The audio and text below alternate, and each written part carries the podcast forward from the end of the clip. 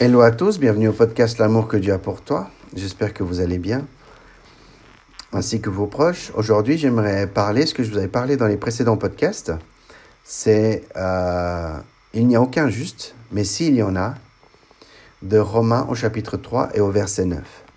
Mais avant de commencer, j'aimerais juste faire une courte prière afin que le Seigneur puisse nous aider à comprendre ce qu'il m'a partagé. Seigneur Jésus, je te rends grâce, Seigneur, pour ce podcast et pour tous ceux qui m'écoutent. Seigneur, que tu puisses nous donner la sagesse, la connaissance de toi à travers ta parole. Et que, Seigneur, que tu puisses faire comprendre aux auditeurs toutes choses que je vais parler aujourd'hui. Je te demande dans le nom de Jésus-Christ. Amen. Imaginez-vous, nous sommes sur l'autoroute. On voit le panneau de signalisation qui nous indique que la vitesse est limitée à 120 km/h. Vous regardez le compteur de, vitesse de votre voiture et il vous affiche 150 km/h. Donc déjà, il y a un problème. Et au même moment, vous vous faites flasher par un radar. Et quelques jours plus tard, vous recevez une sacrée amende. Vous allez me dire, mais qu'est-ce que ça a à voir avec moi et ma vie spirituelle? Nous allons y venir. Je vous encourage à prendre votre Bible. Et pour tous ceux qui ne l'ont pas, vous pouvez simplement écouter. Romains chapitre 3 et au verset 9. Quoi donc? Sommes-nous plus excellents? Nullement, car nous avons déjà prouvé que tous, juifs et grecs, sont sous l'empire du péché. Peut-être certains d'entre vous vont me dire, mais je ne comprends pas ce que veut dire ce verset. Je vais vous expliquer.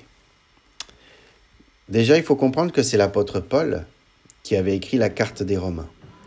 Et il annonçait sa future visite à Rome alors qu'il n'était pas encore sur place. Et il décidait d'écrire aux Romains, et c'est cette carte qu'on a là actuellement, pour euh, annoncer le salut, annoncer le plan de Dieu pour leur vie. Il y a plein d'autres choses, mais vraiment, j'aimerais que vous reteniez vraiment que c'est une carte vraiment qui anticipait sa future venue pour pouvoir parler avec tous ceux qui vivaient à Rome. Romains chapitre 3 et au verset 9. Quoi donc? Sommes-nous plus excellents? Nullement, car nous avons déjà prouvé que tous, juifs et grecs, sont sous l'empire du péché. Bien. Sommes-nous plus excellents que qui? Déjà, il faut comprendre que l'apôtre Paul parle que les juifs, est-ce que les juifs sont plus excellents les Grecs ou que les non-juifs, dépendant de la traduction que vous avez. Et qu'est-ce que l'apôtre Paul répond? Non. Ils ne sont pas plus excellents. Pourquoi il parle d'excellents? Parce que les Juifs,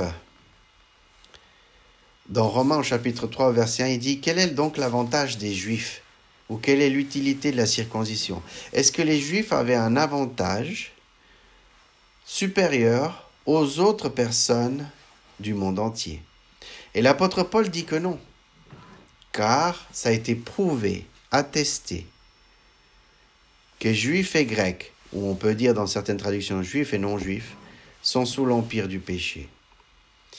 Ok, il faut comprendre ici que les juifs n'étaient pas supérieurs aux autres hommes.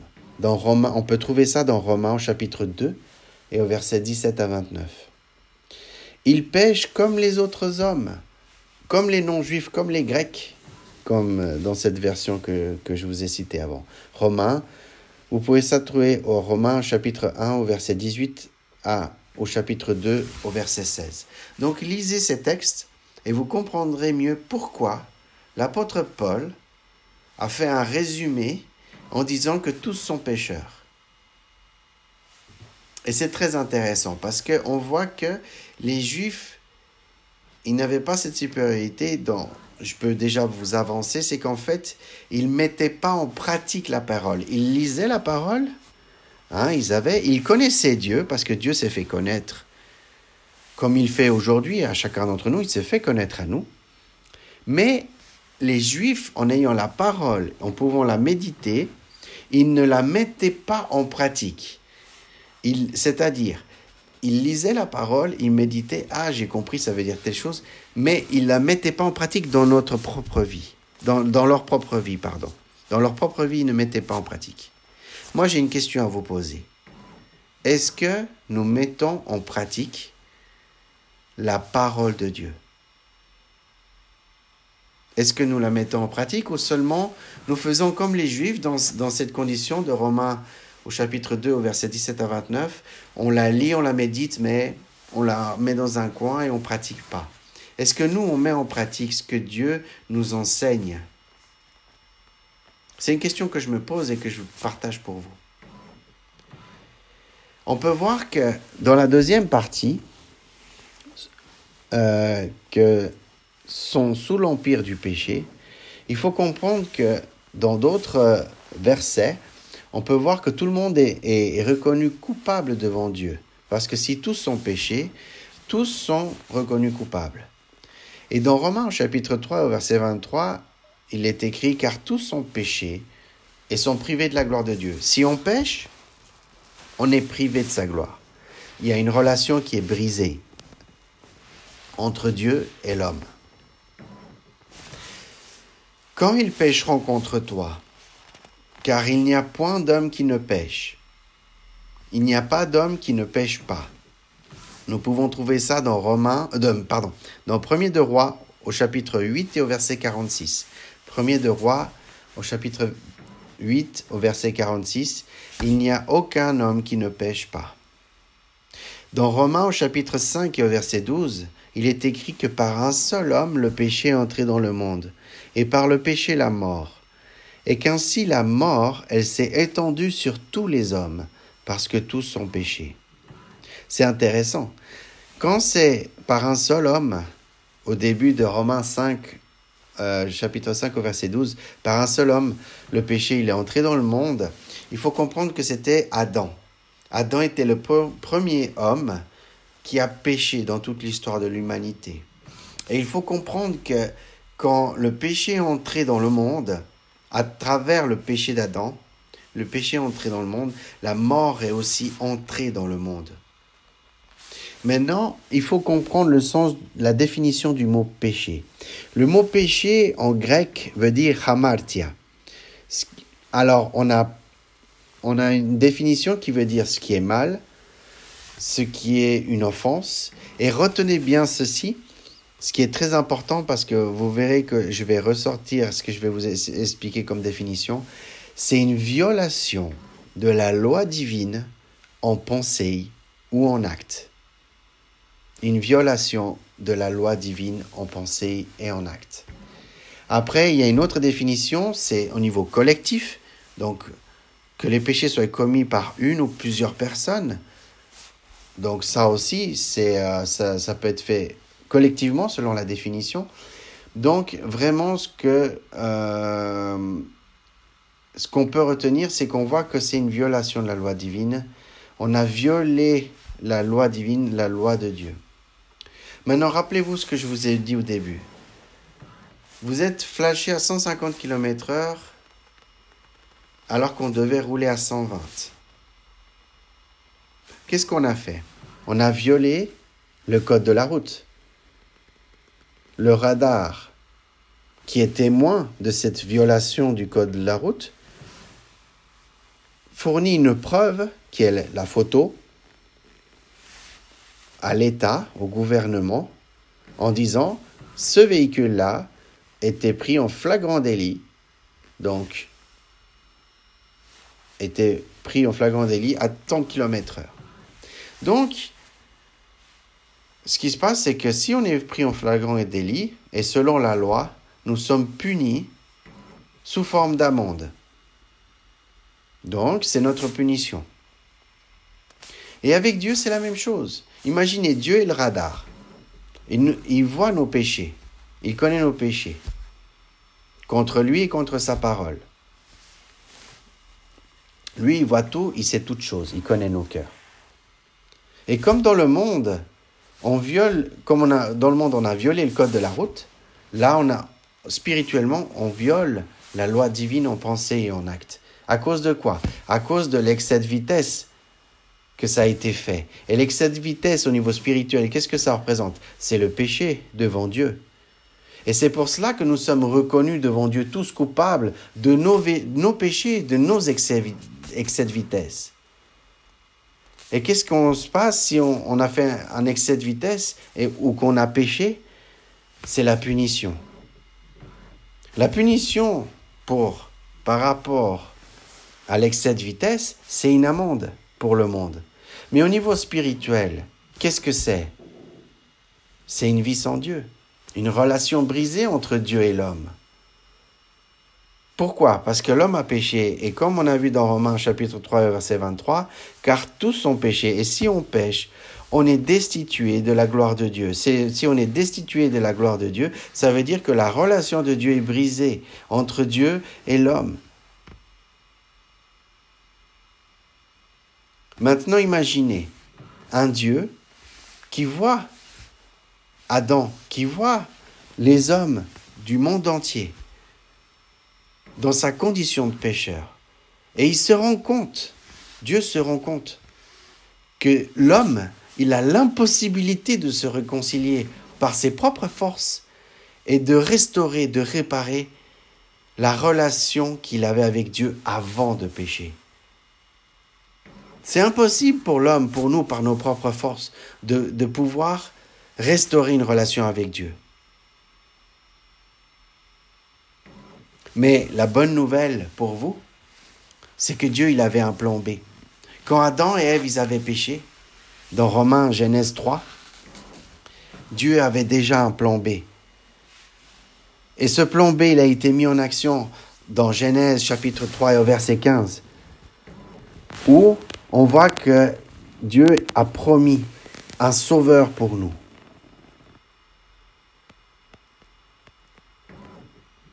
Et il a décidé d'envoyer son Fils unique, Jésus-Christ sur la terre, en mourant à la croix par amour pour nous, à cause de nos excès de vitesse, à cause de nos fautes, à cause de nos péchés. Il a payé le prix fort, Dieu a payé le prix fort pour nous. Et qu'est-ce qu'il a fait? À travers Jésus-Christ, à travers le sacrifice de la croix, avant de mourir, il a dit quoi? Tout est accompli. Pourquoi Jésus il a dit ça? Parce que le salut ne s'achète pas, ni par nos propres forces, ni par nos moyens matériels, ni par nos richesses, ni par absolument rien. Il n'y avait que Jésus-Christ qui pouvait nous libérer du péché. Il n'y a que Jésus qui pouvait accomplir cela et nous libérer du péché. Imaginez-vous que quand vous recevez votre amende, par courrier. Vous voyez cette, lettre, c'est marqué la police. Vous ouvrez la lettre et vous voyez violation du code de la route. 150 km au lieu de km heure au lieu de 120 km heure sur l'autoroute. Et à votre grande surprise, quand vous regardez le montant de l'amende de la lettre que la police vous a envoyée, c'est marqué tout est accompli. Qui veut dire tout est payé. Tout est payé. Quelle surprise, n'est-ce pas? Imaginez-vous recevoir de la police une amende que vous n'avez pas à payer. Ben, c'est ça que Jésus il a fait. Jésus, il a payé le prix fort. Dieu, le Père, l'a envoyé à un prix très élevé pour qu'aujourd'hui, nous puissions avoir une, euh, pouvoir euh, avoir de nouveau une relation avec Dieu. Et Jésus-Christ, à travers la croix, il a dit, tout est payé. Quelle joie, non? C'est le cadeau du don gratuit du salut que Dieu nous donne aujourd'hui pour chacun d'entre nous. Pour tous ceux qui ne connaissent pas le Seigneur et qui écoutent ce podcast, Jésus a tout accompli et il a tout payé. Et aujourd'hui, on peut recevoir le cadeau que Dieu il a laissé pour nous à travers du sacrifice de Jésus. C'est le don gratuit du salut, de pouvoir être sauvé en Dieu, d'avoir la possibilité d'avoir accès à nouveau à avoir une relation, à être réconcilié avec Dieu de nouveau. Je vais terminer cette prédication comme conclusion. Premier point, nous sommes tous pécheurs. Deuxième point, Dieu avait un plan B pour nous sauver du péché. Point numéro 3, Dieu nous offre le don du salut gratuitement et d'avoir à nouveau une relation avec lui. Maintenant, j'ai une, une question à vous poser. Est-ce qu'aujourd'hui, en sachant tout ce que je vous ai expliqué, les trois points que je viens de conclure avec vous, est-ce qu'aujourd'hui vous, souhaitez recevoir Jésus-Christ comme votre Seigneur et Sauveur? Si oui, je vous encourage à faire cette prière avec moi. Jésus, viens dans mon cœur et sois mon Seigneur.